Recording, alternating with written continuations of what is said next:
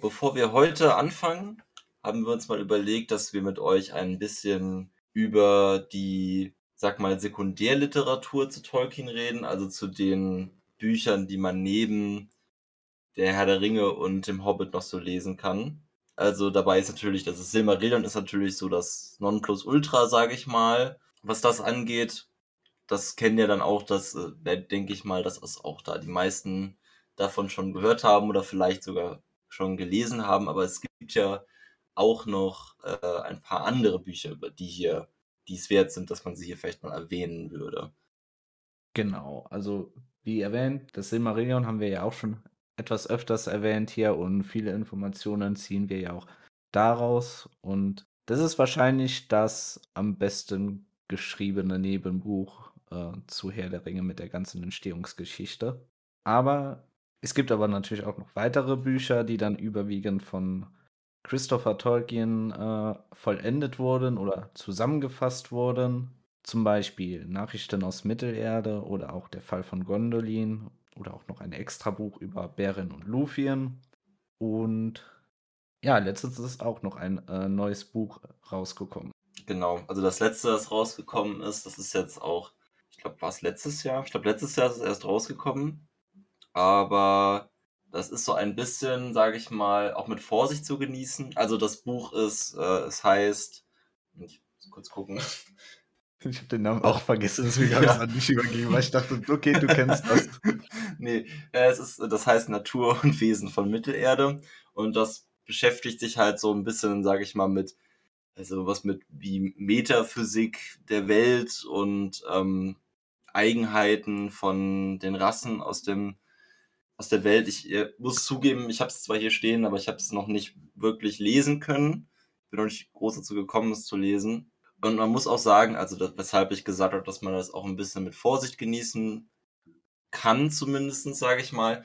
Es ist halt nicht mehr, also es ist das, es ist ja auch das neueste Buch und es ist halt jetzt auch von der Sekundärliteratur halt das erste, das halt auch nicht mehr selber von Christopher Tolkien geschrieben wurde, sondern das ist halt noch mit, mit der Zustimmung von Christopher Tolkien zwar geschrieben worden, aber von einem anderen Autor, weshalb es halt Leute gibt, die der Meinung sind, dass es nicht wirklich zum zur offiziellen Lore dazugehört, weil es halt nicht jetzt offiziell direkt von einem der Tolkiens kommt. Ähm, ja, ich kann es halt leider selber noch nicht so gut beurteilen, weil ich halt selber, wie gesagt, noch nicht so viel davon gelesen habe. Ich kann halt aber nur dazu sagen, es ist halt wirklich, die Themen, die da beschrieben werden, die sind halt wirklich, ähm, das, da werden ja keine Geschichten erzählt oder sowas. Es ist halt schon ein bisschen trockener, dieses Buch zu lesen, sage ich mal. Ja, ich habe es auch noch nicht gelesen, wird auf jeden Fall noch nachgeholt, aber ich kann mir vorstellen, dass es etwas trockener ist und eher so Good-to-Know-Sachen sind, aber man es nicht wirklich zwingend haben muss. Mhm. Ein weiteres Buch ist Nachrichten aus Mittelerde und da sind ganz viele unvollständige Texte von J.R. Tolkien drin, mhm. die dann Christopher Tolkien eben zusammengefasst hat, hier und da ergänzt hat. Und dazu muss man sagen, dass es auch viele Verweise gibt, okay, diese Geschichte ist jetzt hier noch nicht vollständig, äh, hier gibt es eine Lücke, wozu es keine Aufzeichnungen gibt und äh, es ist ein bisschen schwieriger zu lesen, sage ich mal. Nicht, ja. weil es schwierig geschrieben ist, aber weil es ein bisschen unzufriedenstellend ist, weil es eben nicht vollständig ist. Dann wird mhm. dann auf einmal gesagt, okay, ähm, hier gibt es keine Aufzeichnungen mehr. Das nächste, was man weiß, ist, dass die auf einmal an dem und dem Ort sind, zum Beispiel. Ja.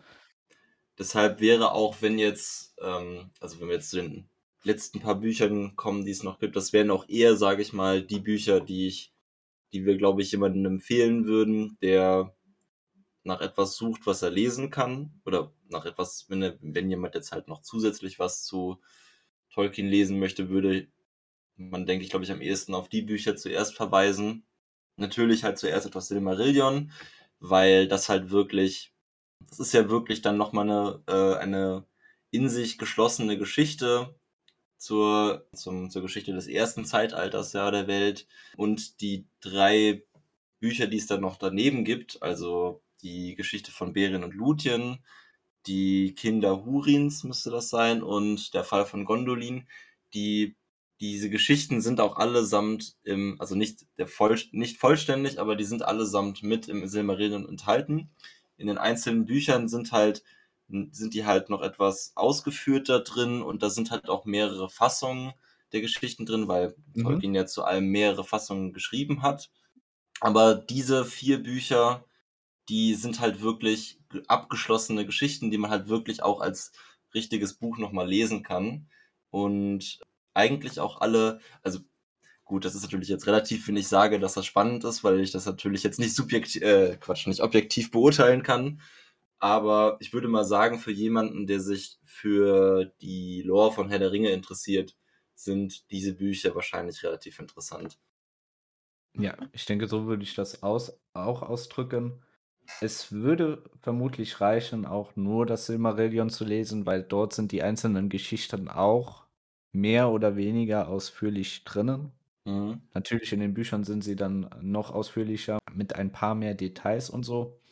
Ja. Aber ich denke, über das Silmarillion kriegt man eigentlich den besten Überblick über die Vorgeschichte und alles, was davor passiert ist. Vorher der Ringe und vor der Hobbit. Genau.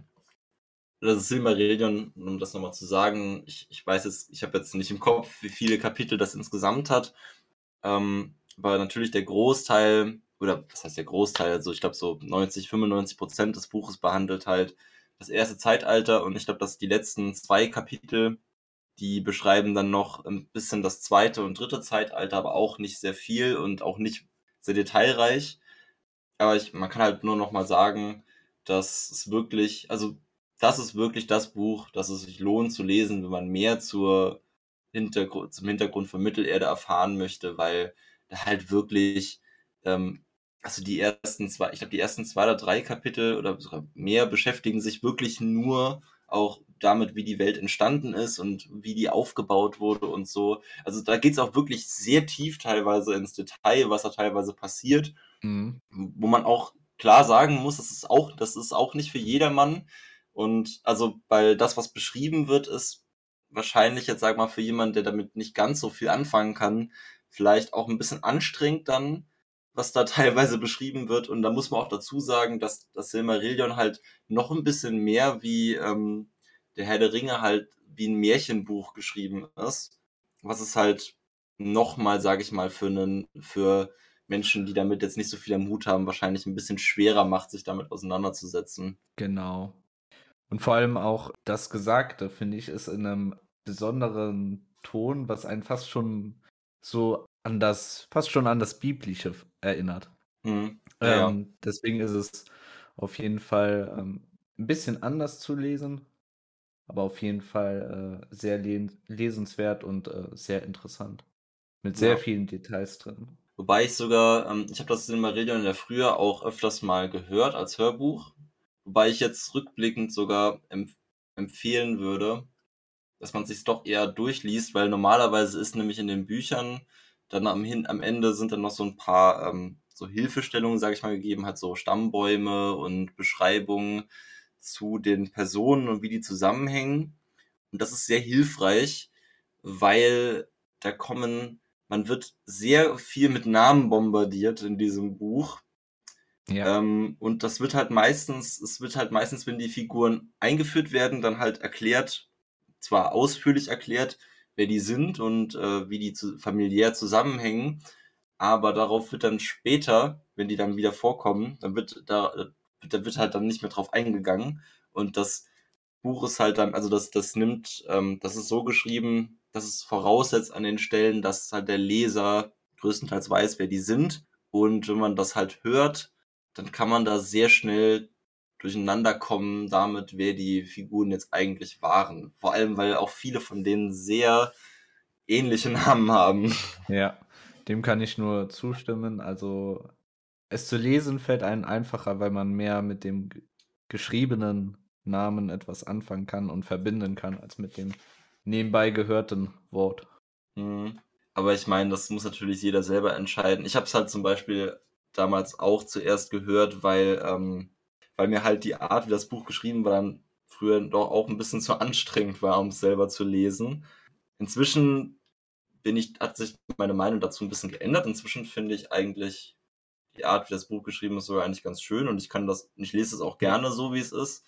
Aber ich kann auf jeden Fall verstehen, wenn Leute damit ein Problem haben, weil ich habe halt, ich habe selber damit Probleme damals gehabt, dass äh, mich, das, das ordentlich lesen zu können. Gut, so, also ich hoffe, dass dann, also für die Leute, die das interessiert, dass wir euch da vielleicht einen kleinen Überblick zugeben konnten, wie das mit den anderen Büchern so aussieht, aber wir schwenken jetzt mal wieder zurück zu unserem eigentlichen Thema, also zu unserem heutigen Kapitel. Ich gebe auch noch mal ganz kurz für Leute, die es brauchen. Hier, wir werden natürlich alles Mögliche spoilern, auch nicht nur für dieses Kapitel, sondern auch gerade in diesem Kapitel werden wir wahrscheinlich auch Sachen aus den nächsten Büchern spoiler, spoilern für die Leute, die das, die das hören wussten. Genau. Aber ich würde sagen, wir fangen einfach mal an. Und ich würde mal sagen, dass du uns jetzt nochmal erzählen darfst, was letztes Kapitel eigentlich passiert ist. Im letzten Kapitel haben unsere Gefährten Lothlorien erreicht und sie wurden dann von ein paar Elben gefunden, die sie dann auch aufgenommen haben in ihren Raumunterkünften. Und mhm. ähm, am nächsten Morgen sind sie dann aufgebrochen mit verbundenen Augen. Es wurde viel gewandert. Sie sind über so eine Art Schlucht ge oder mussten über so einen, einen Fluss überqueren auf elbische Art und Weise mit sehr viel Geschick. Und ja. zum Schluss sind sie dann in die Nähe der Hauptstadt gekommen. Genau, und das knüpft jetzt nicht direkt an. Also wir kommen jetzt, wir springen jetzt nicht direkt in die nächsten, in den nächsten Moment über mit dem neuen Kapitel, aber das neue Kapitel, also Galadriels Spiegel, setzt eigentlich relativ zügig da an, wo wir letztes Mal aufgehört haben. Das fängt halt jetzt damit an, dass, äh, also also das letzte Kapitel hat ja, hat ja, glaube ich, damit aufgehört, was Aragorn uns gesagt hatte. Und jetzt sind wir halt an einem Punkt, wo gerade die Sonne untergeht. Sehen halt so langsam, dass sich in den Baumkronen halt die Lichter angehen, sage ich mal, weil das ist ja der Ort, wo die Elben wohnen. Und die Gemeinschaft wird jetzt halt zur Hauptstadt geführt, Lorien. Also die Hauptstadt heißt Karas Galadon oder Karas Galadon. Ich bin ehrlich gesagt nicht ganz sicher, wie man das ausspricht. Aber diese Stadt ist, ist ein bisschen, also das als Stadt zu bezeichnen, ist vielleicht ein bisschen irreführend, weil eigentlich, ich glaube, das wurde auch letztes Kapitel schon beschrieben. Ich bin mir nicht sicher, ob wir es erwähnt haben, aber das äh, letztes Kapitel sind unsere Gefährten ja an diesem, an dieser, an diesem Hügel angekommen, der sozusagen, boah, das ist ein bisschen schwer zu beschreiben. Also das ist, glaube ich, also ein Hügel auf einer Lichtung. Kerin Amrov. Ja, genau also dieser Hügel auf in dieser Lichtung, aber auf diesem Hügel ist ja sozusagen nochmal ein Wald, kleiner Wald. Und dieser Wald ist sozusagen die Hauptstadt. Es ist halt eine große Ansammlung, auch ähm, von sehr großen Malornbäumen, also die Bäume, die heimisch hier in, dem, äh, in Lorien sind. Und das beginnt jetzt halt erstmal damit, dass die Gefährten halt zu der Stadt geführt werden, aber sie kommen ja, also hier wird beschrieben, sie kommen aus dem Norden und das Eingangsportal zur Stadt liegt im südlichen Teil, also liegt im südlichen Teil der Stadt. Hier wird auch was von einer Mauer erwähnt, wobei ich mir jetzt, ich bin mir ehrlich gesagt nicht so sicher, ob die Bäume selber die Mauer darstellen, was ich jetzt gedacht hätte, oder ob es hier wirklich eine Stadtmauer gäbe. Aber da ja letztes Kapitel eigentlich beschrieben wurde, dass die Elben in Lorien nur sehr ungerne Dinge auf, also aus Stein oder, oder generell auf dem Boden bauen, hätte ich jetzt eigentlich gedacht, dass es hier keine konventionelle Stadtmauer in dem Sinne gibt. Ja, genau, kann gut sein. Wobei ich mir auch keine Hecke vorstellen kann, wie in, äh, wie heißt das? Oh Gott, jetzt fällt mir der Name. Ja, ich, ich weiß, was du meinst, aber wie stimmt, wie heißt die Stadt nochmal? Die Stadt der Brandybox, sagen wir es mal so. ich habe auch vergessen, wie sie heißt gerade. Genau. Ja, aber ich hätte jetzt auch nicht, wie gesagt, ich hätte jetzt halt, ich hätte jetzt halt gedacht, dass halt dann die Bäume so gepflanzt sind, also die äußere, der äußere Ring, denke ich mal, dass dann die Bäume selber halt die Stadtmauer halt dann darstellen. Genau. Und auf jeden Fall sind die Bäume ja auch deutlich massiver als so normale Bäume, deswegen könnte man die wahrscheinlich auch gut als eine Art Mauer benutzen. Mhm. Wobei ich mir das schon äh, komisch vorstelle, wenn da quasi nur so Bäume sind als Mauer, weil die müssen ja dann schon dicht beieinander sein. Also ja. vermutlich ist es wirklich eine Mauermauer, wenn ich so drüber ja. denke. Ja, gut. Es ist jetzt hier nicht eindeutig beschrieben. Es ist ja eigentlich auch nicht relativ wichtig. Ähm, genau, also der Punkt ist halt auf jeden Fall, dass die Gemeinschaft um die Stadt herumgeführt werden muss, um zum Tor zu kommen, weil sie jetzt halt vor die, den Herren und die Herren von Lorien geführt werden sollen, also Celeborn und Galadriel. Äh, weshalb sie halt der, der, der Straße, die um die Stadt führt, jetzt erstmal folgen müssen. Wobei ich jetzt auch gerade sehe, hier wird auch was von einem Burggraben erwähnt, was eigentlich vielleicht sogar näher legen würde, dass es sich wirklich um eine richtige Mauer handelt. Ähm, mhm. aber wie gesagt, das ist ja jetzt eigentlich nicht so wichtig. Jedenfalls genau. kommen sie dann nach einiger Zeit am Südtor an. Und am Südtor flüstert dann quasi Heidi ja zu dem Tor und das Tor öffnet sich ganz langsam und leise. Und als sie dann eingetreten sind, äh, bemerkt dann Frodo, dass drinnen oder direkt vor dem Tor eigentlich keine Wachen sind. Mhm. Deswegen hat er das Tor auf mysteriöse Art und Weise geöffnet. Und in, in dem Tor quasi drin oder hinter dem Tor befinden sie sich in so einer schmalen Gasse, die sie erstmal durchqueren müssen, um dann in das Stadtinnere zu kommen. Und ich denke mal, dass es diese schmale Gasse ist auch so eine Art Verteidigungslinie oder mhm, kann gut Verteidigungsvorrichtung hinter so einem Tor, eine schmale Gasse. Ähm, da kann man dann gut nochmal die Feinde aufhalten. Ja. Und wir wissen ja, dass Tolkien äh, darauf geachtet hat und Wert darauf gelegt hat, dass man sowas auch erwähnt. Genau, das haben wir auch, das haben wir bei der Brücke von Casadum ja auch gehabt.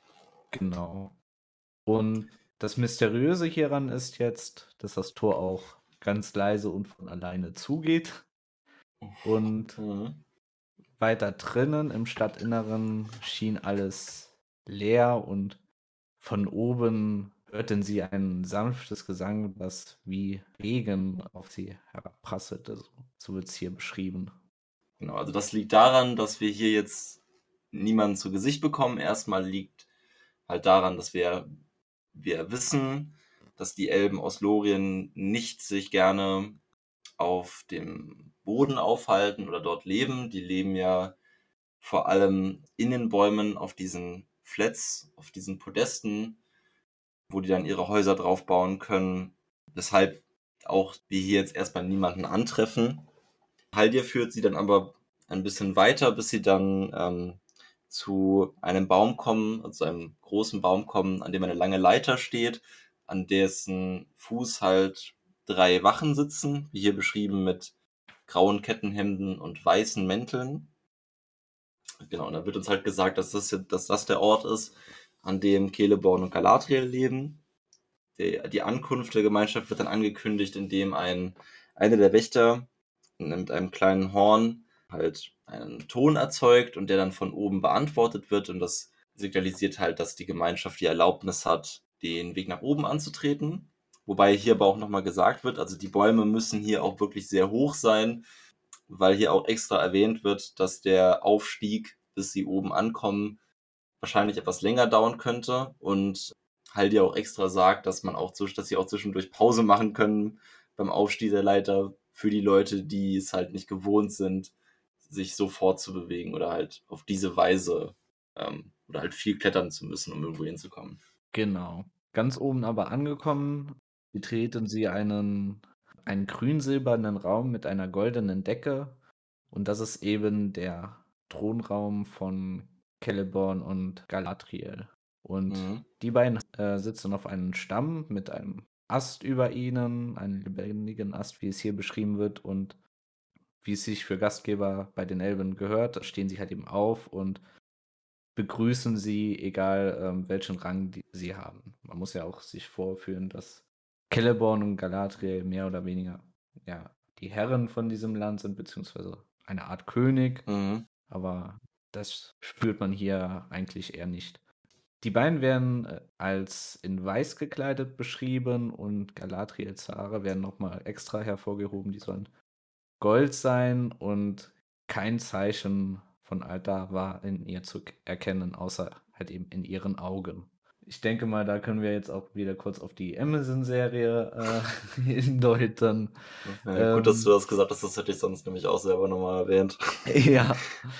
das bedeutet aber nicht, also für mich bedeutet das immer noch nicht, dass sie einfach nur, keine Ahnung, 18 oder 20 Jahre alt ist und. Ja.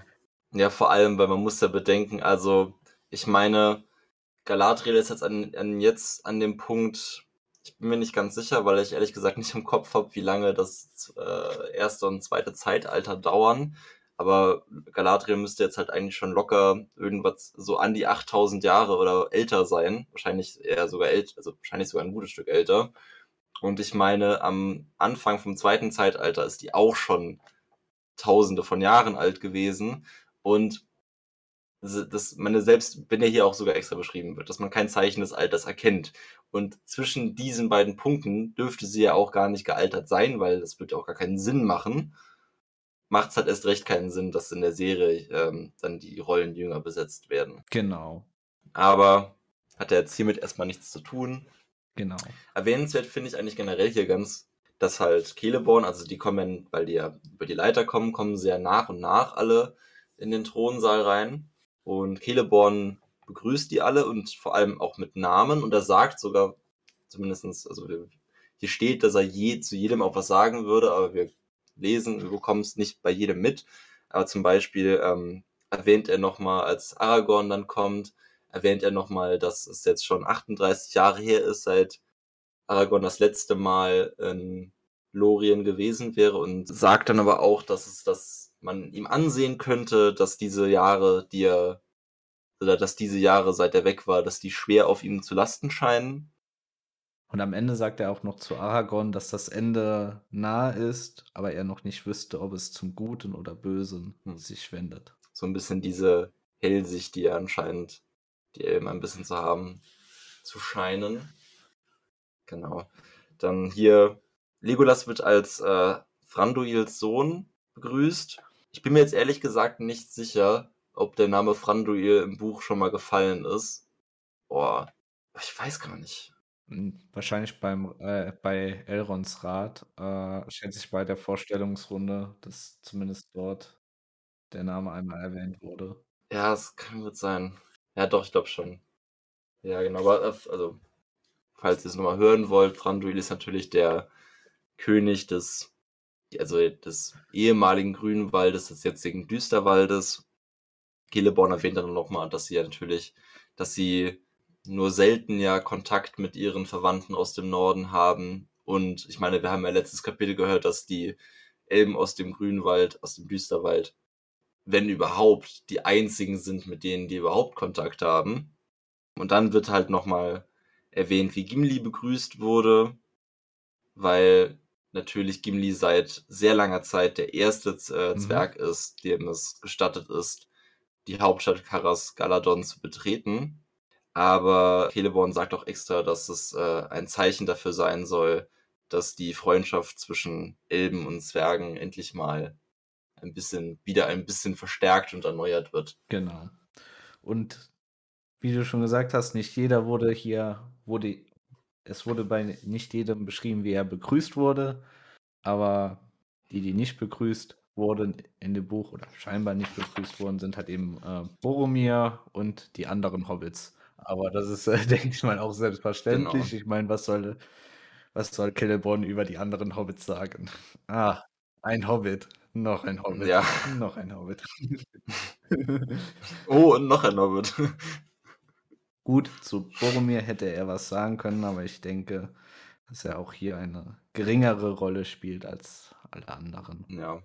Schließlich haben sie ja auch Nachrichten von Bruchteil bekommen und dort hieß es immer, dass neun Stück aufgebrochen sind, aber eben nur acht Stück ähm, dort sind. Und Celeborn fragt sich dann so ein bisschen, ob die Pläne sich geändert haben seit dem Aufbruch, denn Nachrichten waren dann ja auch eine Zeit lang. Der Unterschied hier genau. zum Film ist, denke ich mal, dass beim Film direkt erwähnt wurde, dass Gandalf mit aufgebrochen ist und er fragt direkt, wo ist Gandalf? Genau. Und jetzt, äh, also wenn man nochmal kurz anknüpft, also daran, dass ja Celeborn gesagt hat, dass sich der Plan eventuell geändert hat, merken wir hier eigentlich relativ direkt, dass Galadriel, also wie scharfsinnig Galadriel eigentlich ist, weil sie dann direkt sagt, nein, der Plan wurde nicht geändert. Sondern, also weil Galadriel sogar jetzt auch sagt, die besteht, die kommt jetzt mit der Information, dass Herr, dass Herr Gandalf auch mit auf äh, der Reise war oder mit die Reise angebr äh, angebrochen hat, aber selbst nicht über die Grenzen des Landes gekommen ist. Und wo wir schon vorher beim Film waren, sagt jetzt nämlich Galadriel, ist jetzt nämlich hier diejenige, die sagt, ähm, hier also sagt mir, wo Gandalf ist, weil es verlangt mich, wieder mit ihm zu sprechen. Und diese, das ist nämlich, äh, ich glaube, im, im Film ist das nämlich, hat den Text nämlich Celeborn gekriegt. Ja, ich glaube Mir ziemlich sicher, dass im Film er das sagt. Ganz interessant finde ich halt ehrlich gesagt, also bevor die jetzt die Gelegenheit haben zu erklären, was mit Gandalf los ist, sagt halt Galadriel, oder ich lese einfach mal kurz vor, aus der Ferne kann ich ihn nicht sehen, es sei denn, er käme in Lothloriens Gehege. Grauer Nebel umgibt ihn und seiner Schritte und seiner Gedankenbahnen sind mir verborgen. Und da hatte ich mir nämlich auch noch was, ein paar Gedanken zu, zu gemacht. Also für, also für Spitzfindige sozusagen. Ich meine, ist ja kein Geheimnis, dass Gandalf das in Wahrheit ja nicht wirklich tot ist. Und das wäre ja jetzt eigentlich, also für, für den Erstleser könnte das ja sogar eigentlich ein Hinweis sein, Ja. dass Gandalf noch nicht tot ist. Also streng, also er stirbt ja sozusagen, aber noch ist er ja noch nicht tot, weil jetzt müsste er, müsste er eigentlich noch am Leben sein und gerade noch im Kampf gegen den Balrog sein. Genau, ich denke, das kann man zwischen den Zeilen vielleicht im Nachhinein ein bisschen herauslesen. Auf diese Bemerkung sagt dann Aragorn, dass er in den Schatten in Moria gestürzt ist. Und als er das dann berichtet, äh, schreien die Elben laut voll Schmerz und Bestürzung auf. Ja, daran merken wir auch nochmal, wie, ähm, also ich meine, Gandalf ist ja jetzt auch zwar schon relativ lange in Mittelerde, aber was der für eine Verbundenheit zu den Elben aufgebaut hat, dass die alle direkt so sehr darum trauern, und, ähm, wenn sie die Nachricht hören, dass Gandalf von, ja, anscheinend von uns gegangen ist. Äh, Celeborn sagt dann auch direkt, oder fragt dann ja auch direkt, warum niemand davon eigentlich noch nichts berichtet hat, äh, worauf dann Legolas halt erwidert, dass sie ja zuerst nichts davon äh, gesagt haben, weil sie sich, weil sie selber noch damit zu tun hatten, diesen Schock zu verarbeiten. Und dann war es halt so, dass sie halt in Lorien halt sozusagen durch, also mit der Reise durch Lorien halt die Chance bekommen haben, ihre Sorgen so ein Stück weit zu vergessen und es dann halt deshalb dann auch nicht äh, erwähnt haben. Genau.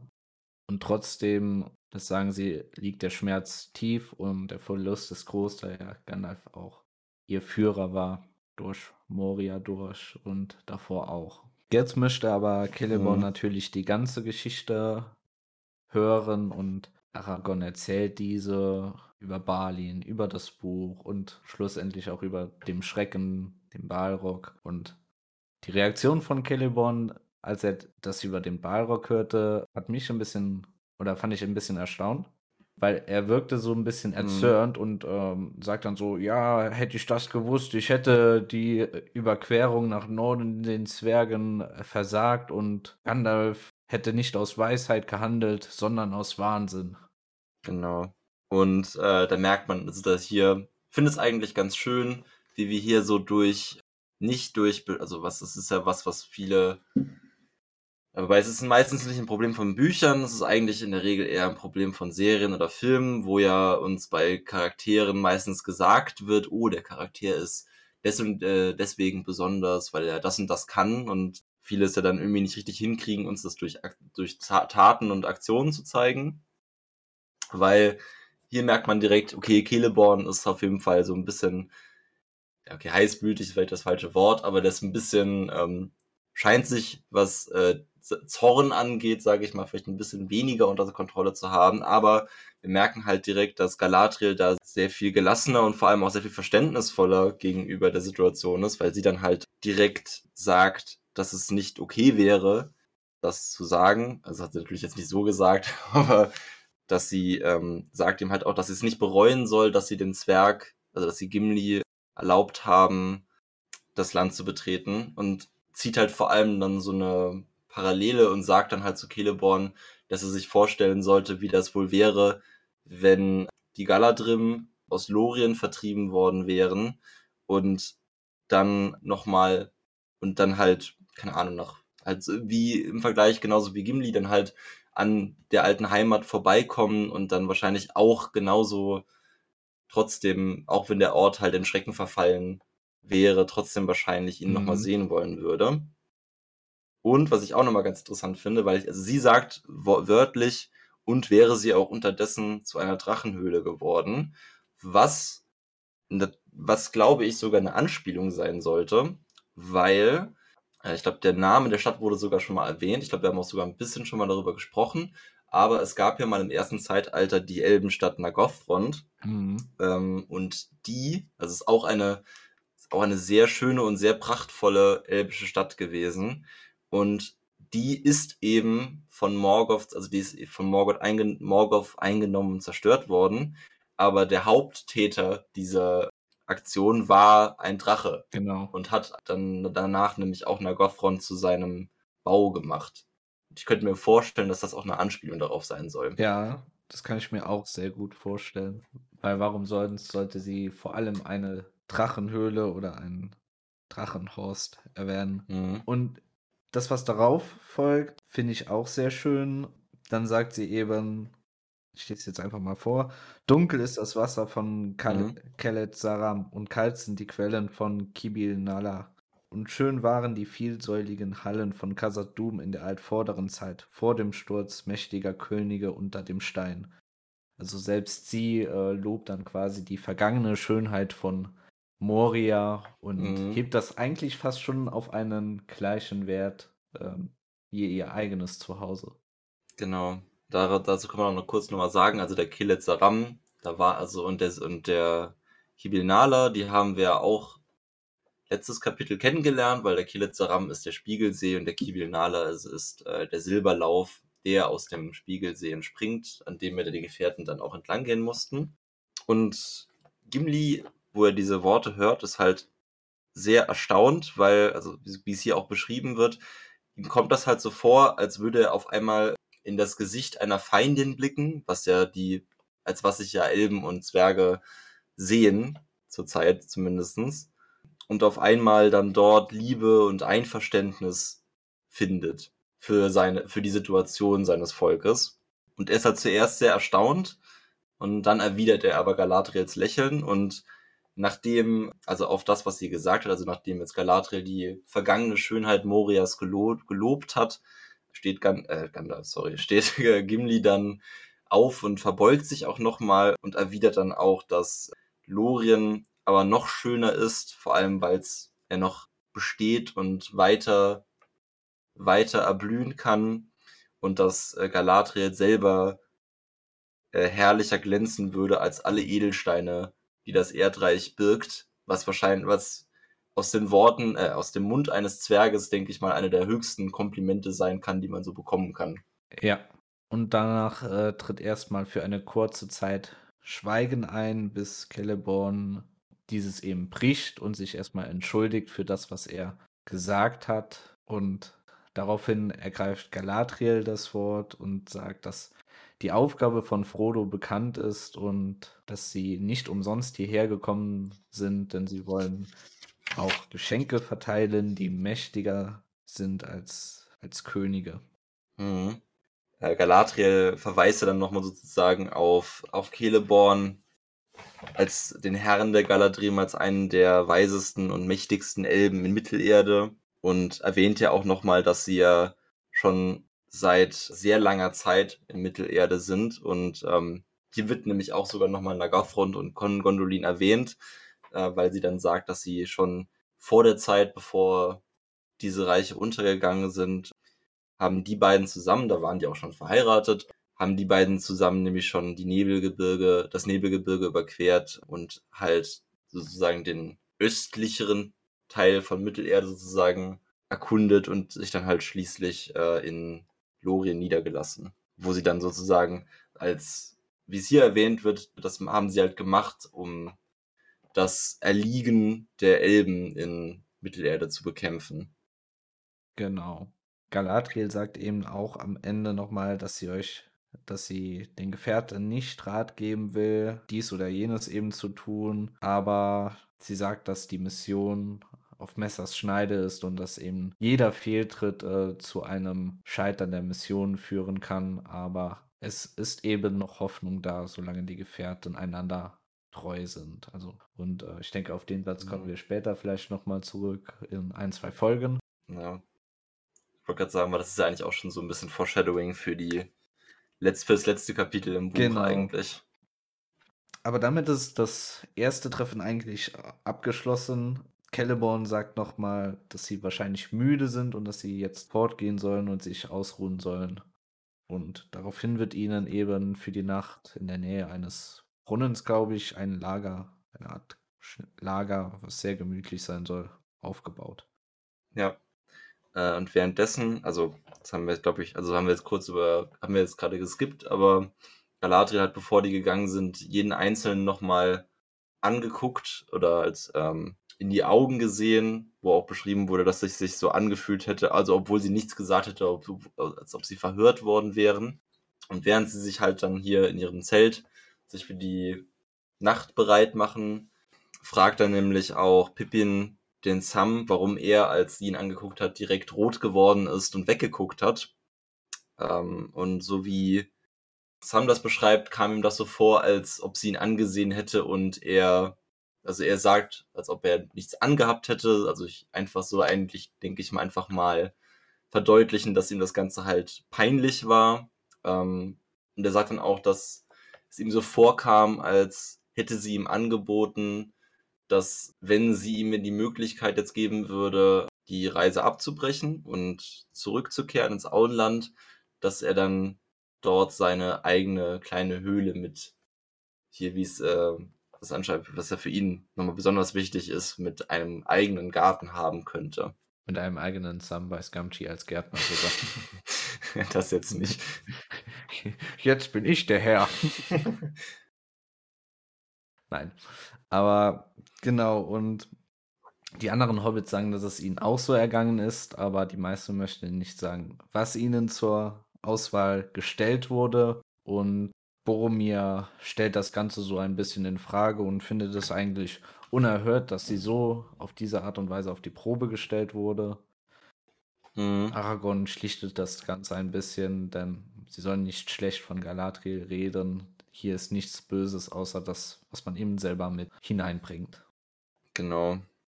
Aber dafür, dass Boromir da dem Ganzen so kritisch gegenübersteht, ist, äh, löchert er dann halt Frodo mit Fragen, was, äh, was ihm durch den Kopf gegangen ist, weil Galadriel Frodo anscheinend von allen am längsten angesehen hat. Aber Frodo sagt dann halt auch, dass, äh, dass er das, was ihm in den Sinn gekommen ist, währenddessen, dass er das auch lieber für sich behalten möchte. So wie die meisten anderen ja auch. Ja. Jetzt kommen wir zu einer Art Skip. Oder hier wird jetzt im nächsten Absatz erstmal beschrieben, wie ab und an die Sonne schien und ab und zu ein sanfter Regen fiel, aber allgemein wird die Umgebung als frisch und rein beschrieben, also die Luft vor allem. Es ist halt eben einfach eine unbeschwerte Zeit ohne viel Sorgen gewesen in den nächsten Tagen und sie können sich einfach mal entspannen und gehen spazieren oder so durch die, durch die Stadt. Ja, es wird halt erwähnt, dass sie nicht ganz so viel Kontakt mit äh, den anderen Elben haben, weil also Celeborn und Galadriel sehen sie nicht wieder. Haldir ist zurück an die Nordgrenzen gegangen und die meisten von den Elben in Lorien, die können entweder die gemeine Sprache nicht sprechen oder, oder wollen es nicht. Wird aber auch erwähnt, dass zum Beispiel Legolas nach der ersten Nacht nicht mehr bei den Gefährten schläft, sondern halt die Zeit bei den anderen Elben verbringt. Und was sogar noch viel interessanter ist, ist, dass äh, Legolas halt die meiste Zeit dieser Tage damit verbringt, das Land zu durchstreifen und sich anzusehen. Und er nimmt dabei äh, in der Regel Gimli mit, was auch den Rest der Gemeinschaft sehr zu erstaunen scheint. Also wir sehen hier, wenn man bedenkt, wie in den letzten paar Kapiteln, wie angespannt das Verhältnis zwischen Legolas und Gimli war, dass mit dieser Begegnung mit Galadriel und Celeborn, das anscheinend jetzt so dieses, diese, dieser Zwist zwischen den beiden wegen ihren Völkern sich anscheinend so langsam, so langsam halt jetzt äh, ein bisschen ja. milder wird, sage ich mal. Und sobald sich die Gefährte mal getroffen haben, sprachen sie überwiegend über Gandalf und auch die Elben trauerten weiterhin um ihn, indem sie zum Beispiel Lieder und Reime verfassten. Und es gab ein paar Mal die Aufforderung, mhm. dass eben Legolas diese übersetzen soll, aber er hat das abgelehnt, denn er sei kein Dichter und der Schmerz sitzt ihn immer noch zu tief. Und ich glaube, genau die gleiche Szene haben wir auch im Film. Mm, ja, ich glaube schon, aber ich bin auch nicht ganz sicher. Ja. Daraufhin versucht aber Frodo etwas, das Lied etwas zu übersetzen, denn er kann ja auch die Elbensprache sprechen. Er hatte halt eben einfach das Bedürfnis, äh, selber ein Lied zu verfassen, auch wenn er selber es als nicht gut bezeichnet. Mhm. In, diesem, in dieser Übersetzung eher geht es halt eben natürlich um Gandalf, kurz gesagt um seine Geheimnistuerei, Zweck und Ziel unbekannt, ähm, ganz viel über Wandern von Nord nach Süd und Ost nach West und natürlich auch über mhm. die Abenteuer, über geheime Türen und Drachen. Das kennen wir auch alles und ja. auch über die Lebewesen, die er alle beraten hat. Und dann gibt es so ein paar Parallelen, zum Beispiel sein Schwert wird als tödlich beschrieben, seine Hand als heilsam er ist ein Weiser, doch oft in Wut. Das fand ich auch sehr witzig. Und ja. das Lied oder der Reim endet dann damit, dass er, dass sein Stab in Kasadum zerbrochen ist und er mit dem Unhold ins Grab gestürzt ist. Genau. Und Sam erwidert dann, dass mit, äh, mit, diesen, mit diesem Text, dass, äh, dass, dass Frodo vielleicht sogar Bilbo übertreffen würde beim Reim, aber Frodo ist da ganz verlegen und ist der Meinung, dass es eigentlich gar nicht, gar nicht so gut wäre. Sam sagt dann auch, dass er es eigentlich ganz gut findet, dass er vielleicht nur der Meinung ist, dass halt Frodo noch was zu seinen Feuerwerken hätte sagen können und ähm, macht dann selbst ein, äh, sagt dann selbst ein paar Zeilen, schnell ausgedachte Zeilen zu den Feuerwerken von Gandalf aus, aber sagt dann auch direkt, dass, dass denen eigentlich nicht gerecht wird und dass er das dann ja, dass es, genau, dass es halt nicht gerecht wird. Aber Frodo sagt darauf, das überlasse ich dann, ach, das, das überlasse ich dann dir oder, ja. oder Bilbo. Und ähm, danach wollen sie aber eigentlich auch erstmal erstmal nicht mehr weiter bei Gandalf reden. Wahrscheinlich einfach, weil der Schmerz immer noch zu tief sitzt. Genau. Und das Einzige, was wir, glaube ich, im Film von dem Gedicht oder dem Lied äh, hören, ist halt eben eigentlich das mit dem Feuerwerk, äh, was Sam vorträgt. Mhm, genau. Aber dann endet hier auch ein Abschnitt und als nächstes wird dann beschrieben, wie Frodo und Sam in einem kühlen Dämmerlicht spazieren gehen und Frodo fragt eben Sam, wie er denn jetzt über die Elben so denkt. Das hat er ja schon mal gefragt, aber er möchte es jetzt noch einmal von ihm wissen, was er über diese denkt. Und Sam sagt dann eben, dass Elben nicht gleich Elben sind. Manche wandern, aber die hier sind den Hobbits ähnlicher, weil sie eben eher heimatverbunden sind. Genau. Und geht dann halt auch nochmal ein bisschen weiter sogar darauf ein. Man hat dann sozusagen noch so einen Bezug zu Lorien, wo er sich dann halt fragt, ob das Land die Elben zu dem was äh, gemacht hat, was sie sind, oder ob die Elben Lorien zu dem gemacht haben, was es ist. Fragt sie dann halt auch dann, ob an diesem Ort, also so wie das hier alles ist, ob da auch Magie mit dem Spiel ist. Und sagt also Frodo erwidert dann dazu auch, dass es eigentlich der Fall sein muss, weil man sie überall sehen und spüren kann. Und Sam sagt dann halt, dass man ja aber, man sieht ja niemanden, der diese Magie ausübt. Macht da auch nochmal so eine kleine Parallele zu Gandalf und sagt dann, dass es eigentlich auch ein bisschen schade findet, weil er sehr gerne, sehr gerne mal gesehen hätte, wie ein Elb Magie wirkt. Oder Magie wirken lässt. Genau. Frodo sagt halt eben dann eben, dass er vor allem Gandalf vermisst wegen seinen Wutausbrüchen und seiner wegen seinen buschigen genau, Augenbrauen. Genau, wegen seinen buschigen Augenbrauen. Und mhm. dann schweift das Gespräch ein bisschen ab und es geht rüber zu Galadriel und Celeborn und sie fragen sich halt eben, warum sie in den letzten Tagen nichts von ihnen gehört oder gesehen haben. Genau, und ganz zufällig, während sie das gerade besprechen, sehen sie dann Galadriel die, vor ihnen dann ja, genau. entlang kommt.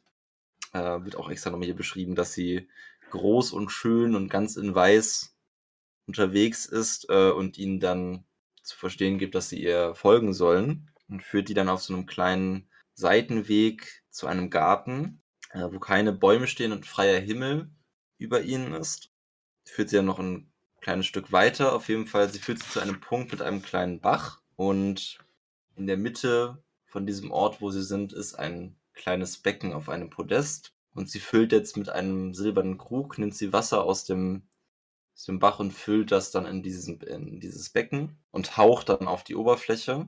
Und nachdem sich das Wasser wieder beruhigt hat, sagt sie dann, das, da kommt dann auch der Name für unser Kapitel her, dass es sich hierbei um Galadriels Spiegel handelt und dass sie sie, dass sie Frodo und Sam hergeführt hat, um ihnen die Chance zu geben, hineinzusehen. Genau. Und Galadriel hat ein klein wenig Macht darüber. Er, sie kann grob befehlen, was er dieser zeigen soll. Aber dabei kann halt Mhm. eben auch vieles Unerwartete hervorkommen. Und wie Mhm. sie schon mal erwähnt hat, sie jetzt kann zeigen, was manches das war, manches das ist und manches das eventuell sein wird. Aber was genau, Genau. kann keiner wissen.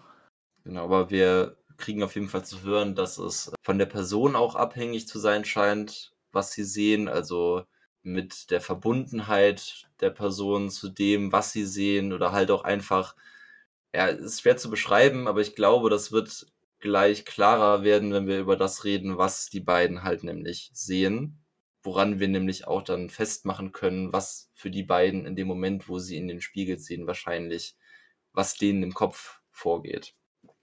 Ja, zum Schluss fragt sie halt eben, ob sie hineinsehen möchten, aber Frodo antwortet erstmal nicht. Und dann wendet sie Mhm. sich Sam hinüber und fragt ihn halt eben, ob er hereinsehen möchte. Denn, wie sie sagt, wollte er ja Elbenzauber sehen und Zauberei und jetzt hätte er die Chance dazu, das endlich hautnah zu erleben. Und dann sagt halt eben Sam, stimmt. Er will hineinschauen und leise zu Frodo sagt er dann, er will wissen, was zu Hause los ist. Mhm. Ich finde es aber auch ganz interessant an der Stelle, wo Galadriel ja dann sagt, dass Sam ja Elbenzauberei oder Elbenmagie sehen wollte, dass, wo man erkennt, dass diese Art von Magie oder halt Magie für Elben nicht unbedingt Magie zu sein scheint, weil Galadriel sagte dann hier, dass Sam ja, dass das oder dass die Gemeinschaft mit Zauberei ja auch die Trugwerke und die und oder die Kräfte des Feindes zu beschreiben scheinen. Das natürlich ganz unterschiedliche Sachen sind und Galadriel deshalb sagt, dass es so, also dass der Spiegel sozusagen ihre persönliche Zauberei sozusagen ist. Genau. Genau. Und wie gesagt, äh, Sam sagt halt, dass er, dass er gerne mal wieder sein Zuhause sehen würde. Galadriel sagt ihm dann, dass er das Wasser nicht berühren soll und hineinschauen kann. Genau, und dann Sam guckt halt hinein und als erstes ähm, sieht er halt nur die Spiegel, die Spiegelung der Sterne über sich, doch dann verschwinden die so langsam und dann beginnt er verschiedene Sachen zu sehen. Zuerst sieht er einen Wald, also Bäume, die sich im Wind hin und her bewegen, aber bevor er verstehen kann, was er da eigentlich sieht, wechselt die Szene schon wieder. Und dann kommen wir auch zu etwas, äh, zu etwas Interessanterem, was er sieht. Dann, oder die nächsten zwei Szenen, ich denke mal auch, dass die zusammenhängen, weil zuerst sieht er Frodo oder Frodos Körper am Fuß eines äh, dunklen Felsens liegen und als nächstes sieht er sich selbst, wie er einen dunklen Gang und dann eine lange Wendeltreppe hinaufschreitet und kann sogar, also er sieht ja sich selber und nimmt sogar auch wahr, dass er in dem Moment, in dem er sieht, anscheinend dabei ist, etwas zu suchen. Genau. Und ich denke, vor allem Frodo wird so ein bisschen als, wie du es ja auch schon angedeutet hast, er wird so ein bisschen als tot beschrieben, zumindest als bleich und einfach nur an einem Felsen liegend. Mhm. Und dann sieht er eben diese Wendeltreppe, wie er verzweifelt irgendwas sucht. Und daraufhin wechselt dann erneut die Szene. Aber, aber bevor wir, bevor wir wechseln, hier ist die Interpretation jetzt, glaube ich, nicht so schwer, denke ich mal, weil ich bin mir ziemlich sicher, dass das einfach schon mal ein Vorausblick auf das ist, was uns, was ja dann im dritten Teil passiert, wenn sie die Passage von Kirith Ungol benutzen. Hm, Dann äh, Frodos vermeintlicher Leichnam ja dann und dann Sam die Wendeltreppe, nehme ich mal an, äh, wie er dann den Turm, ich habe vergessen, wie der Turm heißt, ähm, dann hinaufsteigt, um nach Frodo zu ja. suchen. Aber ich, also das ist, ich denke mal, dass es das darstellen soll. Alles andere würde eigentlich nicht wirklich viel Sinn machen. Aber ich glaube auch nicht, dass wir jetzt groß darüber weiterreden müssen. Deshalb kannst du gerne mit der nächsten ja. Szene fortfahren. Ich wollte nicht so weit vorausgreifen. Ich weiß nicht, wie man das, äh, wie man es immer machen soll, aber ich denke auch, dass es sehr ähm, naheliegend ist. Auf jeden Fall als nächstes ähm, sieht halt eben die Bäume vom Anfang, wie sie gefällt werden. Da sieht halt eben, wie Sandigam die Bäume fällt und dann ist er erstmal außer sich vor Wut, wie, wie Sandigam es nur wagen kann, diese Bäume zu fällen, da diese ja noch gebraucht werden. Und dann bemerkt mhm. er, dass die alte Mühle gar nicht mehr dort steht, sondern eine Art Fabrik dort steht, wo drin halt eben auch Feuer lodert. Genau. Beschrieben wie also dieser so ein, wie ein roter Backsteinklotz gebaut wird, neben dem auch ein großer Schornstein steht, dass viele Leute da im sich am Arbeiten sind. Und ähm, da sagt Sam schon, dass irgendeine Teufelei im Auenland zugange sein muss. Und jetzt hat sich hier, ehrlich gesagt, das müsste ja bei dir, ich nehme mal an, dass bei dir auch so steht, weil wenn ja, hat sich hier nämlich definitiv ein Fehler eingeschlichen. Weil Sam sagt jetzt, Elrond wird gewusst haben, warum er Herrn Mary zurückschicken wollte. Jetzt würde ich gerne mal wissen, ob bei dir auch Mary steht. Yes, bei mir steht auch Mary. Okay, weil dann hat sich nämlich ein Fehler eingeschlichen, weil Elrond wollte ja gar nicht Mary zurückschicken, sondern Pippin. Genau. Bin ich etwas überrascht, ehrlich gesagt, dass das generell passiert ist und dass es über mehrere übersetzt, also Gut, ich muss jetzt in die englische Version gucken, ich nehme mal an, dass dann da auch Mary steht, aber dass das äh, keinem aufgefallen ist, ja. wundert mich ein bisschen. Ich glaube, die Begründung war ja irgendwie so, dass das auch der Jüngste war. Ja, genau, Pippin halt. Pippin sollte ja zurück, genau. weil er der Jüngste ist. Genau, das, deswegen war das so die Schlussfolgerung, okay, der soll zurück und die ähm, warnen, falls da noch irgendwas kommt. Genau, aber äh, Sams Reaktion ist halt, nachdem er das sieht, ist, dass er ist halt ganz aufgebracht und möchte eigentlich direkt nach Hause, weil äh, das letzte, was er zu sehen, äh, was anscheinend gesehen hat, ist, wie sein Vater, also der Ohm, sein Haus räumen musste und mit seinen sieben Sachen, wie es hier beschrieben wird, in einem Handkarren den Beutelhaldenweg dann hinunter muss. Aber Galadriel sagt dann direkt hier, Sam, du kannst nicht heimkehren. Sagt ihm ja auch, dass er, äh, dass er auch wusste, dass im Auenland äh, schlimme Dinge geschehen könnten, während, äh, also dass er das sehen könnte, wenn er in den Spiegel blickt. Aber erinnert ihn ja auch nochmal daran, dass das, was er gesehen hat, nicht zwingend gerade passiert, sondern auch theoretisch erst in der Zukunft irgendwann eintreten könnte oder auch nur eine potenzielle Zukunft sein könnte für den Fall, dass jemand oder er halt von seinem Pfad ab irgendeinem Punkt abweicht. Genau. Wie du ja schon gesagt hast, Sam ist danach erstmal fertig mit der Zauberei und ähm, entscheidet sich ja. dann doch nochmal um. Er wird mit Frodo gehen und wird auch mit Frodo am Ende nochmal heimkehren. Genau, und darauf fragt dann halt Galadriel äh, Frodo, ob er jetzt dann doch auch noch in den Spiegel sehen möchte. Und Frodo fragt sie, ob, ob sie ihm dazu raten würde. Und Galadriel sagt dann halt, dass sie ihm weder dazu noch davon abraten würde, in den Spiegel zu gucken denn sie sieht sich selbst nicht als äh, Ratgeberin in dem Fall, weil also sozusagen einfach nur als die Person, die es den Leuten ermöglicht, mit dem Spiegel ihrem eigenen Sinn zu folgen, sage ich mal. Genau. Und sie betont dann halt eben auch, dass es hilfreich sein kann, reinzublicken, aber auch eben gefährlich. Genau. Sie sagt sogar extra nochmal, dass Frodo ihrer Meinung nach den Mut und Verstand hat, um es wagen zu können, hineinzusehen. Und darauf beschließt sich dann Frodo auch in den Spiegel zu sehen.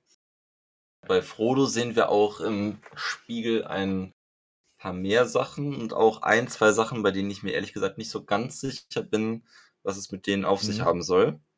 Aber es beginnt damit, dass er halt ein, er sieht halt ein, also sieht Berge im Dämmerlicht und eine Straße, die davon kommt. Und auf der Straße sieht er dann eine Gestalt, die eben auch bekannt vorkommt und will schon fast Gandalfs Namen rufen und sieht dann aber, dass die Gestalt in weiß gekleidet ist und fragt sich dann daraufhin, ob es sich dabei vielleicht nicht doch um Saruman handeln könnte oder ob er vielleicht Gandalf auf einer seiner früheren Reisen gerade sieht, weil wir wissen ja, der Spiegel kann auch vergangene Sachen zeigen.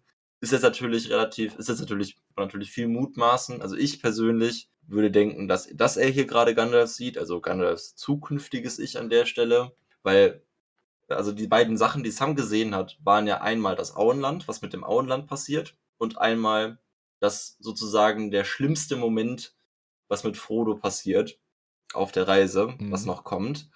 Und das zeigt uns ja, dass Sam Dinge gesehen hat, mit denen er sich besonders verbunden fühlt. Und dadurch würde es für mich Sinn machen, wenn das hier Gandalf ja, wäre. Auf jeden Fall.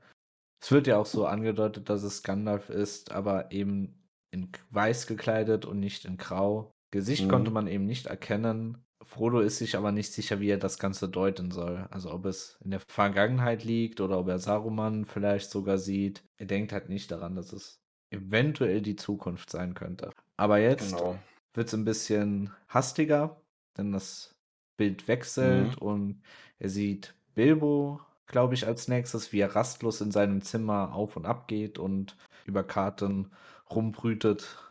Da habe ich auch ehrlich gesagt nicht wirklich eine Idee zu, was das, was uns damit, was uns das sagen soll, weil da wir Bilbo halt nicht mehr wieder treffen, also jetzt, oder zumindest im Rahmen der Reise nicht mehr wieder treffen werden, bin ich mir sehr unsicher, in welchem Kontext mhm. diese Szene stehen soll, die wir da gerade sehen. Ich würde es mal so deuten, dass es vielleicht eine Szene aus der Vergangenheit ist, wie Bilbo halt eben in Beutelsend noch äh, seine Karten äh, durchsucht hat und seinen Aufbruch geplant hat, weil das war ja auch mehr oder weniger der Startschuss für Frodo und seine Reise. Stimmt, du hast recht, ich mit, mir fällt auch gerade auf, ich habe, also hier steht der Bilbo in seinem Zimmer, aber ich habe direkt an Bruchtal ja. gedacht, aber es kann ja genauso gut sein, dass er, dass das Bilbo noch in ähm, Beutelsend zeigt, da habe ich gar nicht dran gedacht. Genau, und die, die nächste Szene, die jetzt hier kommt, also ist wieder eine kleine Pause, und dann kommt wieder eine Szene, wo ich mir nicht ganz sicher bin, was die uns sagen soll, weil als nächstes sehen wir das Meer. Dann die Silhouette eines hochmastigen Schiffs mit zerfetzten Segeln. Und warte, um zu erklären, warum ich mir nicht sicher bin, was das aussagen soll, gehe ich noch auf die nächste Szene mit ein. Weil als im, oder auf die nächsten paar Szenen, die jetzt kommen, dann komme ich nochmal drauf zurück, weil die nächsten Szenen, die wir sehen, ist von einem, einem breiten Strom, der durch eine bevölkerte Stadt fließt, wo ich mir relativ sicher bin, dass es aus Gilead sein soll. Wobei, wenn es bevölkert ist, dann müsste es aus der Vergangenheit sein, weil aus Gilead ja inzwischen nicht mehr bevölkert ist. Dann sehen wir eine weiße Burg mit sieben Türmen. Das sollte ja eigentlich Minas Tirith sein, außer ich irre mich jetzt sehr. Genau, und dann, was ich eigentlich darauf hinaus wollte, weil dann jetzt sehen wir wieder ein, Schwa ein Schiff mit, diesmal mit schwarzen Segeln, und mit dem äh, mit einer Flagge, auf der ein weißer Baum zu sehen ist. Und generell wird beschrieben, dass drumherum in der Szene man das Gefühl, dass es, dass eine Schlacht stattfindet. Und ich meine, das, also das ist relativ eindeutig, dass wir sagen können, okay, das ist eines der Schiffe der Korsaren, die ja äh, Aragorn und äh, Legolas und Gimli äh, geentert haben, um der Schlacht von Gondor mhm. zu helfen. Und ich dachte nämlich zuerst, als die erste Szene mit dem Schiff beschrieben wird, dieses hochmastige Schiff mit den zerfetzten Segeln, dass das auch eins von den Schiffen sein soll. Aber da halt in der nächsten Passage, also der, der nächsten Passage extra darauf eingegangen wird, dass die Segel bei dem Korsarenschiff schwarz sind, denke ich mal, dass es nicht so ist. Ah. Und deshalb bin ich mir sehr unsicher, was das für ein Schiff sein soll. Ja. Ich hatte auch als Möglichkeit angedacht, dass es Inos Gilead ist und dass das äh, das von Aragorn und Co. geänderte Schiff ist. Aber ich denke, es ist Mhm. nicht ganz eindeutig ersichtlich. Also wir befinden uns auf jeden Fall in dem Ja. Bereich von Minas Tirith, Osgiliath und so. Und ich denke, Mhm. die letzten Szenen sind jetzt wieder ein bisschen eindeutiger, Mhm. denn am Ende sieht man noch mal ein kleineres Schiff, das hinausfährt und verschwand. Genau. Dann nehme ich auch mal an, dass du auch der Meinung bist, dass es das Schiff sein soll, mit dem sie dann nach Westen fahren. Genau. Ja, genau. Das hätte ich dann nämlich jetzt auch gedacht. Genau. Aber damit ist es noch nicht zu Ende. Denn jetzt verändert sich ein bisschen was. Also der Spiegel wird jetzt ganz und gar dunkel. Also es wird hier so beschrieben, dass äh, Dunkelheit im Sinne von, oder Ich lese es vor, weil sonst wird es schwer, das zu beschreiben.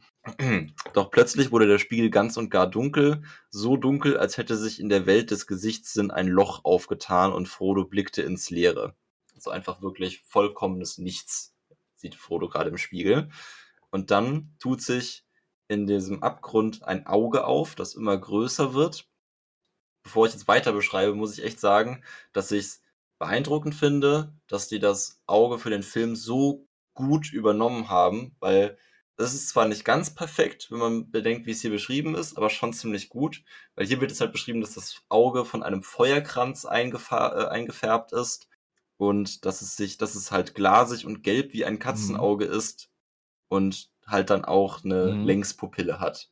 Also doch wirklich, also dass wirklich der Film dann doch sehr gut daran gekommen ist an die Beschreibung, die wir hier kriegen. Genau, das finde ich auch. Das nächste, wie du schon gesagt hast, das ist ein bisschen schwer zu beschreiben, ist halt eben das. Also Frodo wusste, dass das Auge ihn noch nicht sehen kann, aber die Szene verhärtet sich so ein bisschen. Es schien so, als würde das Auge immer weiter wachsen und irgendwie schien sich dann so mit der Pupille eine Art Abgrund in das Nichts aufzutun. Mhm. Der Spiegel fing an zu dampfen und Frodo spürte, wie der Ring immer schwerer wurde. Und daraufhin ermahnt ihn Galadriel mhm. nochmal schnell, dass er nicht das Wasser berühren soll. Genau. Ich würde jetzt gerne noch mal ein bisschen spekulieren, weil ich habe, glaube ich, ich bin mir ziemlich sicher, dass ich, also ich weiß, dass ich früher als Kind dachte ich, dass äh, wenn er das mit dem Ring das Wasser berührt hätte, dass Sauron dann den Ring bekommen hätte, was ich aber inzwischen glaube, dass es eher Blödsinn ist.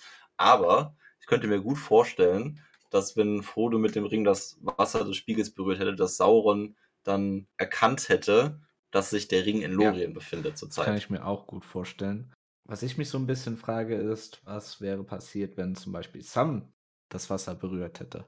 Weil da hat sie ja auch schon ermahnt, dass sie auf gar keinen Fall das Wasser berühren dürfen. Mhm. Das wäre da die Schlussfolgerung gewesen. Mhm. Ja, okay, das ist jetzt schwierig, weil ich hätte jetzt bei Sam hätte ich jetzt, äh, das ist echt schwer zu sagen, ich hätte jetzt vielleicht so als Grund, so als Mutmaßung vielleicht in den Raum gestellt, dass man vielleicht, wenn man bei so einer Szene, wenn man die berührt, vielleicht die sozusagen, wenn es zum Beispiel eine zukünftige Szene ist, die dann vielleicht damit festsetzt, dass die mhm. passieren wird, aber das würde halt keinen Sinn machen in Bezug auf das Auge, weil dann wäre das ja kein Zukunft, naja, ein bisschen schwierig.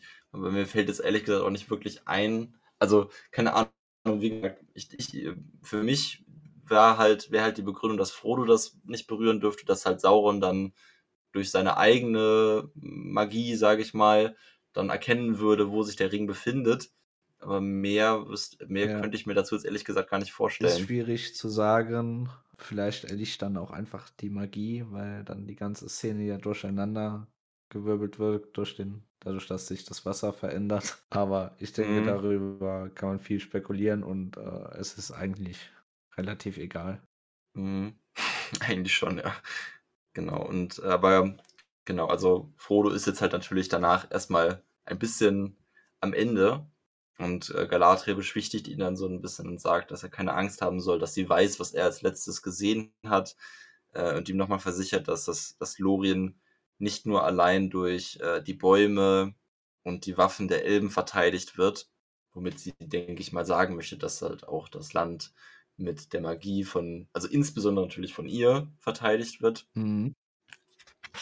Aber dass auch sie sich bewusst ist, also die sich der, ähm, der Präsenz, sage ich mal, des dunklen Herrschers bewusst ist und weiß, dass er, dass der auch darauf sinnt, in Lorien einzudringen. Genau. Galadriel sagt halt eben, dass sie weiß, was Frodo gesehen hat und das Auge sucht selber nach ihr, aber es kann sie nicht sehen und auch nicht kontrollieren. Und in dem gleichen Zug wendet sie sich so ein bisschen nach trotzend nach Westen und an ihrer, ihrem Finger glitzerte ein Ring im Sternenlicht, der wie poliertes Gold mit Silber Silberlicht überzogen beschrieben wird. Und darin spiegelt sie sich eben das Licht ihres geliebten Abendsterns. Also wir sehen jetzt hier in dieser Szene, dass Galadriel auch eine der Ringträgerinnen ist, also eine der drei Elbenringe hat, wie sie auch jetzt gleich sagt, oder Frodo sieht ihn, er sieht ihn ja jetzt und ähm, dann bestätigt sie, bestätigt sie nochmal genau, ich trage einen der drei und äh, sagt uns auch, um welchen es sich handelt. Äh, das ist nämlich Ninja, der Ring des Adamant. So, jetzt habe ich natürlich vergessen, wie die anderen beiden heißen. Ich weiß, dass einer der Ring des Feuers ist, aber ich weiß nicht mehr, wie der heißt. Also war auf jeden Fall den, den Gandalf hatte. Naja, der klingt ähnlich, also der war ähnlich zu dem äh, von Galadriel vom Namen her. Ich glaube, das war einfach nur Naya oder so. Und der dritte war eben Vilja, der Ring der Luft. Kann sein. Aber ich weiß auch gar nicht. Ah, okay. Und den hat Elrond, glaube ich, oder? Ja. Genau. Und sagt dann halt nochmal, dass sie die Hüterin des Rings ist und dass auch, dass Sauron auch vermutet, dass sie eine der Hüterinnen der Elbenringe ist, aber es halt auch nicht genau weiß. Und solange er den einen Herrscherring nicht hat, kann er natürlich keine Macht äh, auf die anderen Ringe ausüben. Das heißt, er kann auch die Gedanken der Person, die sie tragen, nicht einsehen. Deshalb kann er natürlich die Ringe nicht finden. Also die Elbenringe, meine ich. Und darauf sagt auch Galadriel, äh, darauf sagt Galadriel auch dann nochmal, dass es eigentlich dann auch ein Wink des Schicksals ist, dass Frodo und die Gemeinschaft hier hingekommen sind und jetzt äh, Frodo den, den Ring sieht. Denn sie sagt, würde das Unternehmen fehlschlagen und Sauron würde wieder zur Macht kommen. Also wir wissen ja, dass wenn Sauron den Ring trägt, dann wird ihm alles offenbart, was die anderen Ringträger mit der Macht der Ringe erschaffen haben. Und das würde heißen, sobald er den Ring wieder hat, würde ihm, würde, würde Lothlorien ihm entblößt werden, sage ich mal. Ja, genau. Und daraufhin bietet Frodo quasi Galadriel den Ring an, denn sie sei vorschlussweise und schön. Und daraufhin entlachte Galadriel so ein wenig und sagt dann, weise mag Frau Galadriel sein. Doch hier gibt es einen, der ihr an Höflichkeit äh, gleichkommt. äh, mhm. So ein weirdes Schmeichelspiel, würde ich mal sagen. Keine Ahnung. Ja. Ähm, und sie sagt halt eben, dass das sie ein wenig auf die Probe stellt, dass sie eher ja freiwillig quasi den Ring anbietet und anstelle des dunklen Herrschers hätten sie mhm. eben eine Königin und es wird weird, das kennen wir auch sehr gut vom Film. Ich werde nicht dunkel sein, sondern schön und entsetzlich wie der Morgen mhm. und die Nacht, schön wie das Meer und die Sonne und der Schnee auf dem Gebirge, grausam wie der Sturm und der Blitz, stärker als die Grundfesten der Erde, alle werden mich lieben und verzweifeln. Dabei hob sie eben die Hand mhm. und, und es ging ein starkes Licht davon aus, was alles allein sie erleuchtet und alles andere dunkel ließ. Und sie wird halt eben dann als entsetzlich und mhm. verehrenswürdig beschrieben. Ich bin mir nicht sicher, ob das der Film so gut mhm. dargestellt hat, aber ich glaube, das ist auch nicht gut darstellbar, so wie es hier beschrieben wird. Ja, also ich finde, der Film hat das schon ganz gut umgesetzt, weil, also, ich denke mal, der Film hat das dann so ein bisschen eher auf den entsetzlich Teil übertragen weil das haben sie ja relativ gut gemacht, muss man sagen. Und ich weiß auch noch, als ich den Film zum ersten Mal gesehen habe, ich weiß nicht mehr, wie alt ich da war, ähm, aber ich weiß auch, dass mir diese Szene ein bisschen Schiss gemacht hat, als ich die zum ersten Mal gesehen hat. Ja, auf jeden Fall. Die ist sehr angsteinflößend. Mhm. Ich muss ganz ehrlich sagen, ich finde die irgendwie, genau weil du, wie du gesagt hast, weil sie mehr Wert auf dieses Entsetzliche gelegt hat, nicht so gut getroffen mhm. wahrscheinlich. Aber ich wüsste auch nicht, wie ich sie besser Ja. darstellen soll. Weil ich man muss das ja so sehen, Galadriel wird ja hier immer noch als unermesslich schön Mhm. beschrieben. Und ich finde, das ging halt eben dabei verloren. Genau, das ist auf jeden Fall ein bisschen flöten gegangen dabei, das stimmt. Und dieses grünliche Licht bei ihr rum fand ich halt eben auch nicht so passend, weil sie ja doch hell Ja. wirken sollte. Wie dem auch sei, ich, ich weiß auch nicht, wie ich das besser hätte darstellen können. Ich glaube mal, dass sie, dass, dass sie das gewählt haben, um halt sozusagen, also um damit besonders klar zu machen, dass wenn jetzt Galadriel den Ring nehmen würde, dass sie sozusagen einfach, dass sie jetzt nicht das alles zum Besseren wenden würde, sondern dass sie sozusagen einfach nur den Platz des dunklen Herrschers einnehmen würde. Ja. So wie das ja auch Gandalf, glaube ich, schon vor ein paar Kapiteln ja mal gesagt hat. Genau, so denke ich das auch. Weirde Szene. Ähm, schlussendlich lässt sie halt eben im Buch die Hand sinken und äh, verblasste dann eben und schrumpfte dann wieder zu alter Größe, wo sie, wie sie davor auch ausgesehen hat und sagt Mhm. dann abschließend, ich bestehe die Prüfung, ich werde schwächer und werde in den Westen gehen und Galadriel bleiben. Genau. Und dann stehen die erstmal eine Weile lang schweigend zusammen. Ja. Und Alter, was war das denn? ja, muss ein bisschen, Scheiße. muss ein bisschen awkward gewesen sein in dem Ja. Moment. Ich mir Äh, vorstellen. what's going on? Ja. ja, jedenfalls, Galadriel bricht dann irgendwann die Stille. Sagt so richtig, so richtig nonchalant-mäßig, so, ach, nee, so, so, gehen wir zurück. So, so richtig Ja. so, red, reden wir nicht über das, was gerade passiert ist, lass uns einfach wieder gehen. Ja, genau. genau. Und sagt dann ja hier, ähm, morgen müsst ihr aufbrechen. Sagt er jetzt, also durch die, durch die Aktion mit dem Spiegel haben sie sozusagen jetzt ihren weiteren Weg gewählt und ähm, das Schicksal wird jetzt weiter seinen Lauf nehmen. Genau, und Frodo fragt jetzt dann Galadriel etwas, sagt, dass er das eigentlich schon Gandalf in Bruchtal fragen wollte. Dass er, wenn er den einen Ring trägt, warum er dann eigentlich die Gedanken der anderen Ringträger nicht erfahren kann. Mhm, genau. Und er fragt halt eben Galadriel, warum das so ist. Und sie antwortet einfach nur, weil er es nicht versucht hat. Er hat bereits dreimal den Ring getragen und er soll es auch nicht wieder tun, denn es würde ihn vernichten. Genau. Weil äh, sie sagt halt, da sagt, ist, es fragt ja nochmal, Gandalf hat dir doch erzählt, wie das funktioniert. Also der Ring verleiht zwar Macht, aber nur in Perspektive, sage ich mal, zur eigenen Macht der Person. Also das heißt, dass jetzt jemand, also dass jetzt jemand, also ein mächtiger Elb zum Beispiel oder zum Beispiel Gandalf, und das hatten wir ja so auch schon gehört, dass wenn eine von den Personen den Ring nutzen würde, dass die um ein Vielfaches stärker dadurch werden würden, als jetzt jemand wie Frodo, wenn er den Ring anzieht. Und deshalb sagt sie, also du, bevor, bevor Frodo in der Lage wäre, diese Macht des Rings zu nutzen, müsste er selber erst sehr viel stärker werden und sich darin üben, den Willen von anderen zu beherrschen. Aber ich denke mal, dass genau das auch der Weg wäre, um als, äh, also um halt unter der Kontrolle des Rings im Endeffekt zu enden. Genau. Weil ich denke, selbst wenn man versuchen würde, den Ring zu benutzen, oder das wurde uns ja auch gesagt, dass selbst wenn man versucht, Mhm. Den Ring zu benutzen, egal mit welchen Absichten, im Endeffekt wird einem der Ring sozusagen die Absichten des Erzeugers aufdringen. Und eigentlich endet genauso das Kapitel hier. Wenn Galadriel quasi den Ring nehmen würde, dann würde sie ihn benutzen, um einige Dinge in Ordnung zu bringen und einige Menschen dafür leiden lassen für ihre Gemeinheiten. Und Galadriel bestätigt das auch, dass es so anfangen würde.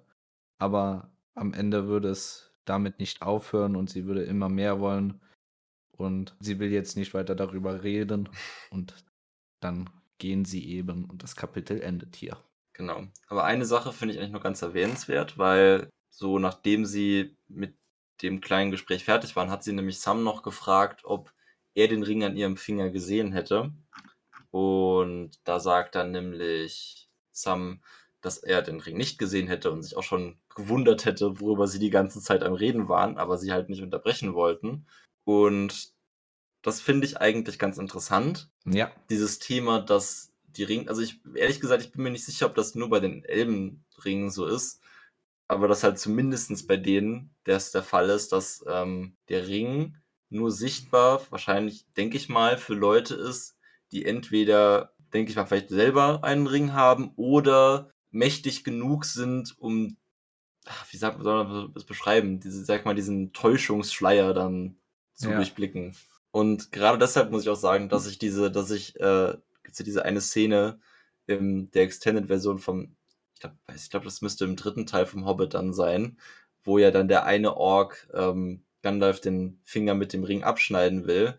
Und das finde ich halt so weird, ja, weil das, also erstens mal sollte der sowieso nicht, sollten die sowieso nicht wissen, dass er den Ring hat.